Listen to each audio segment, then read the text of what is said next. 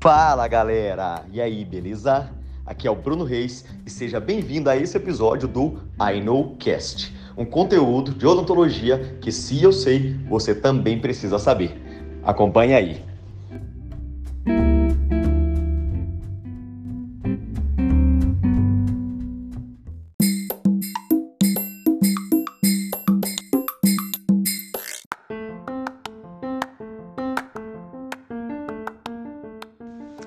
Fala galera! Continuando aqui então a parte 8 de dentes com tratamento endodôntico, restauração de dentes com tratamento endodôntico.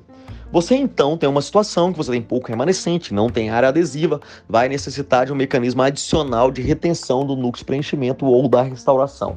Você escolheu sobre um piso, por um pino de fibra de vidro, você é, escolheu um pino de formato cônico, porque a raiz tem formato cônico, e você também vai fazer o reembasamento, porque o seu pino vai ser de menor diâmetro do que a raiz, e você reembasa com resina para poder criar a adaptação adequada para aquele conduto radicular.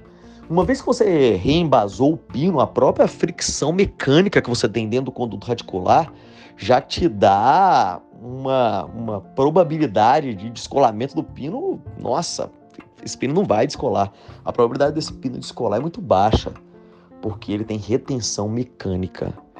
E ainda teremos o cimento exercendo o seu papel para te, te auxiliar na retenção.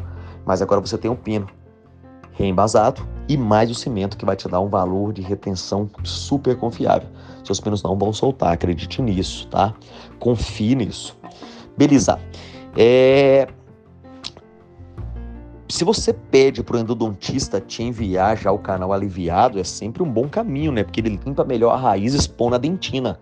Ou se não, quando você for fazer, né? Se você precisar de fazer o alívio, sempre, lembre sempre que há cimento ali entremeado no meio daquela dentina há entrecimento dentro do túbulo dentinário, há muitas vezes gota pecha ali em íntimo contato com a dentina. Isso tem que ser totalmente removido para você expor as paredes radiculares. E aí, com as paredes radiculares expostas, você vai conseguir fazer a adesão depois. Pino em íntimo contato com a raiz, porque foi reembasado. E aí a técnica de reembasamento, né? Você utiliza resina composta, uma resina de boa qualidade, isola o conduto radicular ali com gel hidrossolúvel, tipo KY, por exemplo. É, coloca a resina em volta do pino, leva em posição, polimeriza ali rapidamente, tira e acaba de polimerizar. Vai ser meio complicado te ensinar a reembasar aqui por meio de iKnowcasts, mas essa informação vai estar disponível no iKnow, tá? No iKnow você vai conseguir essa informação aí por meio de alguns cursos que nós teremos lá, dentre eles o curso de dentes tratados endodonticamente. É, muito bem, então você vai fazer um rebasamento e aí a gente vai para a cimentação. A cimentação dentro do canal radicular é sempre complexa. Por quê?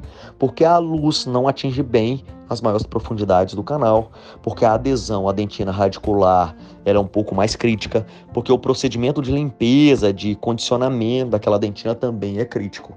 Então, no esse que está ouvindo agora é a parte 8, mas na parte 9 a gente começa a falar sobre cimentos para você poder cimentar pinos de fibra de vidro que foram reembasados, ou seja, na verdade o cimento está em contato com a, com a resina do reembasamento, tá?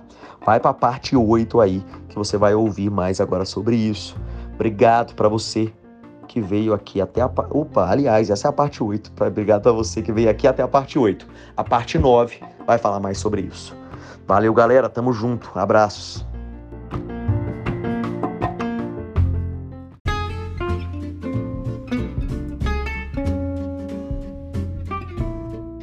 E aí, você gostou desse cast? Ele te ajudou? Ele fez você melhorar o seu procedimento clínico? Ele te deu uma luz para resolver um problema na sua clínica? Se ele te ajudou, compartilha ele e ajude um colega seu também a ser ajudado, a também potencializar os seus resultados aqui com esses casts. Aguarde o próximo episódio. Abraços.